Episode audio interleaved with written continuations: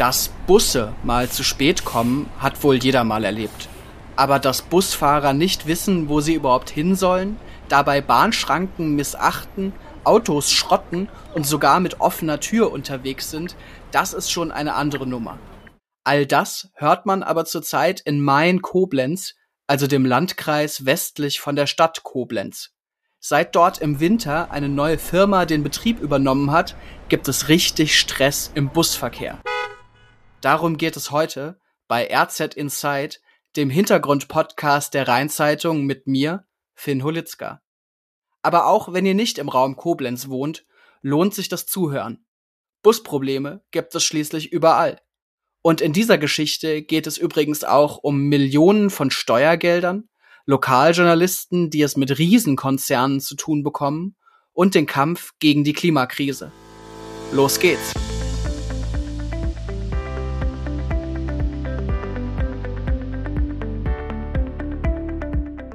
In diesem Podcast geht es sozusagen um den Talk of the Town, nämlich Geschichten aus dem Lokaljournalismus, die aber weit über das Lokale hinaus Menschen bewegen oder sogar echte Aufreger sind.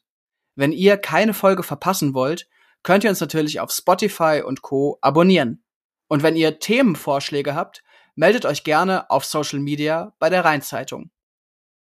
Über Instagram hat uns zum Beispiel Tino Geil erzählt, was ihn in seiner Heimat, der Stadt Münster-Maifeld, gerade so richtig ärgert. Also das Buschaos hier in Münster-Maifeld ist wirklich eine Katastrophe. Heute Morgen ist bei uns hier in der Firma ein Jugendlicher aufgelaufen. Der Bus nach Polch ist mal wieder nicht gekommen zur Sonderschule. Ich war vorher meine Jungs zur Schule und zum Kindergarten bringen. Und da kam mir dieser Bus entgegen und da dachte ich schon, der gehört hier nicht hin und hat sich wieder verfahren und er hat noch nicht mal dann die Kinder abgeholt. Das heißt, er war keine 300 Meter von der Bushaltestelle entfernt und ist nicht die Bushaltestelle angefahren. Also das Buschaos hier ist wirklich nicht mehr zu toppen. Die Eindrücke von Tino Geil sind kein Einzelfall. Solche Schilderungen gibt es gerade haufenweise. Was in Main Koblenz eigentlich los ist, wer Schuld hat und wie es weitergeht, Darüber spreche ich heute mit einem Gast, der sich dort richtig auskennt, mein Kollege Thomas Brost, Redakteur bei der Rheinzeitung. Ja, hallo Finn, vielen Dank für die Einladung. Thomas, du kennst dich wie gesagt in der Ecke aus und hast seit Dezember auch eine ganze Reihe Artikel zu dem Thema geschrieben. Bist du eigentlich auch selbst Busfahrer, also als Pendler, oder wie kommst du normal zur Arbeit, wenn gerade mal kein Homeoffice ist? Da triffst du äh, gleich einen wunden Punkt bei mir. Ich äh, selbst komme aus dem Nachbarkreis. Da ist diese enge Vertaktung der Busse noch nicht vorgesehen. Ich komme aus einem Ort mit 55 Einwohnern. Da gibt's morgens um Viertel vor sieben einen Bus und mittags um 13 Uhr einen. Aber ich bekenne ganz offen, ich könnte öfter fahren, weil äh, drei Kilometer von mir ist ein Bahnhof und von da aus kann ich pendeln bis nach Mayen, bis nach Andernach und die guten Vorsätze sind bei mir noch vorhanden. Äh, deswegen werde ich auch darauf mal zurückgreifen. Ich bin tatsächlich auch die Tage schon mal gefahren mit dem Zug. Aber ich muss auch ehrlich sagen, der ist verhältnismäßig teuer. Also ich war ganz überrascht. Die Preise sind doch, also selbst für, für eine Strecke von äh, zehn Minuten im Zug bezahlst du vier Euro. Tja, weißt du, das ist jetzt auch kein dicker Anreiz. Ja, und absolut kein Anreiz ist natürlich, wenn der ÖPNV, in dem Fall der Busverkehr, wie im Kreis Main-Koblenz, stellenweise gar nicht funktioniert. Bevor wir gleich ausführlich über die Hintergründe reden, sollten wir zuerst mal auf die Fakten schauen. Daher kommt hier nochmal alles, was wir über das Buschaos bisher wissen, zusammengefasst in 60 Sekunden.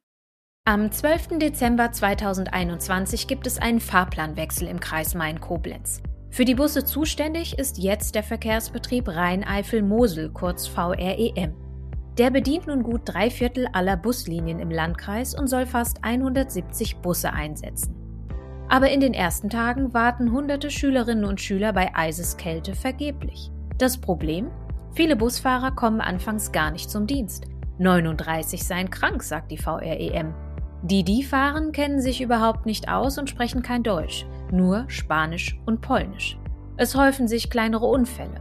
Zwei Busse stoßen sogar zusammen. Eine Fensterscheibe splittert. Ein anderer Bus steckt stundenlang auf einem Waldweg fest. Von apokalyptischen Ausmaßen spricht der Pressesprecher des Landrats. Mehr als 1000 Beschwerden gibt es bis heute. Und das alles bei einem Betreiber, der laut Landrat Alexander Saftig einen zweistelligen Millionenbetrag pro Jahr bekommt. Lieber Thomas, der Bus- und Schulbusverkehr, der nicht so richtig funktioniert, das ist eigentlich ja ein Klassiker im Lokaljournalismus. Was ist denn an diesem aktuellen Fall das Besondere? Ja, gerade sind die Probleme besonders äh, drastisch. Beim Fahrplanwechsel sind Schüler, Kinder, Kindergartenkinder einfach stehen geblieben. Und da hat natürlich jedes Elternteil hat natürlich Angst, das Kind aus dem Haus zu schicken, wenn man nicht weiß, wo das Kind letztendlich landet. Bei uns ist ja von der Verkehrswende die Rede und tatsächlich ist der Kreis Main-Koblenz darauf angesprungen und hat gesagt, wir müssen versuchen, auch die äh, Vertaktung besser hinzubekommen, mehr Busse in die Orte bekommen, vor allen Dingen in, in die entlegenen Orte. Und das ist ein, ein Projekt, das der Kreis Main-Koblenz seit zehn Jahren mit sich herumträgt und jetzt auch zur äh, Reife gebracht hat. Und dass das jetzt nicht funktioniert, nach diesem ganzen Aufwand, das ist natürlich eine Katastrophe. Der Kreis Main-Koblenz gibt ja richtig viel Geld dafür aus. Und umso unverständlicher ist es, dass da ein Player am Werk ist, ein Betreiber, der es andernorts wohl hinbekommt, nämlich in Frankreich, aber hier wirklich versagt hat. Hier noch ein weiteres Beispiel für dieses Versagen, wie Thomas es nennt. Familie Steffes wohnt in Tür, das ist ein kleiner Ort in Main-Koblenz. Ein Bus von einem Subunternehmen von Transdev hat da mitten in der Nacht ihr Auto gerammt und einen Schaden von fast 6000 Euro hinterlassen, wie Stefanie und Jörg gleich erzählen. Es war halb eins, als ich ein, durch ein lautes Geräusch aufgeschreckt worden bin. Kurz zuvor bin ich erst zu Bett gegangen. Dieses Geräusch war ein lauter Knall, es war ein schleifendes Geräusch und danach habe ich ein Motorengeräusch gehört. Stefanie ist dann geistesgegenwärtig zum Fenster gelaufen, hat sie mir erzählt, und hat sich dort das Nummernschild des Busses notiert. Doch der Schaden war längst angerichtet. Unser Auto wurde hinten links beschädigt. Es ist ein Opel Insignia Sportstourer und wurde seitlich 30 cm vom Bus verschoben. Die Schadenssumme beläuft sich auf 5.800 Euro. Kommen wir direkt mal zu den Gründen für diese aktuelle Misere. Dazu muss man, glaube ich, sagen, Natürlich ist es schlecht, wenn, wie gehört, Busfahrer Verkehrsregeln brechen oder ihren Wagen nicht im Griff haben. Das ist klar. Aber viele sehen eben vor allem diesen Konzern in der Verantwortung. Der sagt zwar, wir haben die Busfahrer geschult, aber das hat ja offensichtlich nicht so ganz gefruchtet diese VREM, die gehört zu einem weitaus größeren Konzern, nämlich Transdev aus Frankreich, du hast es angesprochen. Denn solche Aufträge, die werden ja nicht einfach in die Nachbarschaft oder an Kumpels verhökert, äh, sondern die müssen so ausgeschrieben werden, dass sich Unternehmen aus der ganzen EU darauf bewerben können. Freier Markt eben. Als Schwellenwert dafür äh, gilt die Zahl 414.000 Euro. Ob dann greift es also, so steht es in der Richtlinie 2014-25 EU. Das nur für alle, die es genau wissen wollen. Ja, und genau diesen Umstand hast du äh, ja schon in einem Kommentar auch mal identifiziert als ein mögliches Problem. Du hast da auch einen Experten zitiert, der gesagt hat, wieder mal äh, hat das wirtschaftlich günstigste Angebot über die Vernunft gesiegt. Aber was wäre denn eigentlich in dem Fall das Vernünftige gewesen? Hätte denn der Kreis Main-Koblenz überhaupt irgendwas anders machen können? Ich muss ganz ehrlich sein, die Fesseln sind natürlich eng, die die EU an den Kreis, an andere Kreise anlegt. Dieses EU-weite Vergabeverfahren ist einfach unumgänglich. Du hast es angesprochen, da gibt es einen bestimmten Schwellenwert und hier geht es um Millionen, die vergeben werden. Der äh, Hintergrund ist ein hehrer. Man versucht damit natürlich die Vettern- und Günstlingswirtschaft irgendwie außen vor zu lassen. Aber wenn man sieht, wie lapidar, wie lässig, wie nachlässig dieser Konzern dieses äh, Projekt angegangen hat, dann kann man nur sagen, da müsste eigentlich eine Instanz her, die sagt, so geht es nicht weiter. Kann man denn davon ausgehen, dass es jetzt mit einem lokaleren Unternehmen irgendwie besser gelaufen wäre? Das, da hat man natürlich auch gar keine Garantie für. Da hat man keine Garantie dafür, aber ich habe auch mit lokalen Busunternehmen äh, gesprochen, die in diesem Vergabeverfahren ausgestochen worden sind. Die sagen, wir sind eigentlich einigermaßen sauer, dass wir nicht zum Zuge kommen. Wir sind einfach zu klein, dass wir bei diesen Vergabewettbewerben mithalten können. Und äh, da waren auch äh, Busunternehmen darunter hier aus der Region, die 40 Jahre lang eine Route gefahren haben, sehr zur Zufriedenheit von Eltern, die mir das auch bestätigt haben, aber die jetzt einfach nicht zum Zuge kamen. Und wie gesagt, äh, ohne weiteres lässt sich das nicht aushebeln. Offiziell spricht die VREM zwar nur von rund 10% ausgefallener Fahrten, was ja gar nicht nach so viel klingt, doch die Schilderungen von Pannen, die häufen sich. Besonders die Schulkinder leiden unter dem schlechten Service. Ich habe darüber mit Sarah gesprochen. Sie ist Schülerin am BBS Mayen und engagiert sich in der Schülervertretung. Und sie kann eine ganze Reihe von Missständen aus eigener Erfahrung aufzählen. Und zwar ist ein Busfahrer durch Rot gefahren und ähm, hat dadurch auch einen Unfall verursacht. Er wusste gar nicht, was er mit uns macht, er wusste gar nicht, was er mit sich selber macht. Und ähm, natürlich hatten wir alle Angst, wir mussten erstmal alle raus und mussten auf die Polizei warten.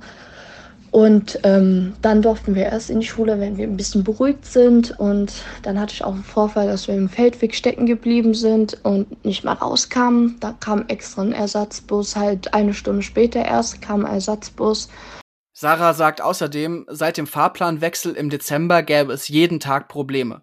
Teilweise warten die SchülerInnen stundenlang oder laufen mehrere Kilometer nach Hause, Manchmal müssten sogar die Schüler selbst den Busfahrern erklären, wo es lang geht, sagt Sarah. Ich hatte aber auch den Vorfall, dass der Busfahrer einfach in der Landstraße stehen geblieben ist und nicht mehr weiter wusste und uns nach vorne gerufen hat und uns alle den Zettel gezeigt hat. Und dann habe ich ähm, gemerkt, dass ich die Linie immer gefahren bin und dann habe ich ihm das gezeigt per Handzeichen. Er konnte weder Deutsch oder Englisch.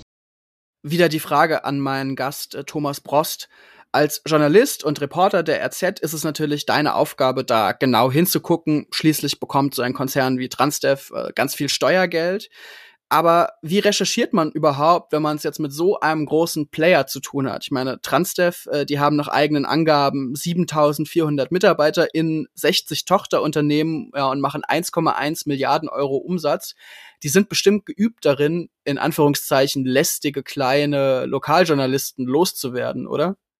Ich muss ganz ehrlich sagen, die Bohlen, die man da bohren musste, die waren besonders dick, denn in der Tat waren sie offenbar nicht darauf vorbereitet, dass es Rückfragen gibt. Die waren, hatten einfach keine vernünftige Presseinformation. Sie hatten keine Pressestelle ähm, für die äh, Anbieter und für die Fahrgäste war es sogar so, dass überhaupt keine Hotline in den ersten Tagen erreichbar war.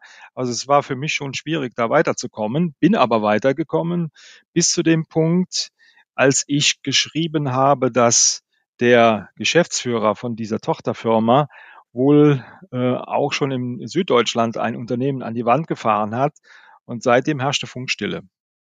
Wenn wir jetzt mal versuchen, den Blick etwas zu weiten. Äh, das Buschaos in Main-Koblenz, das ist zwar im Moment extrem, aber andererseits berichten wir ja ständig von Problemen im Verbreitungsgebiet mit dem öffentlichen Nahverkehr, äh, zum Beispiel im Rhein-Lahn-Kreis oder auch im Hunsrück.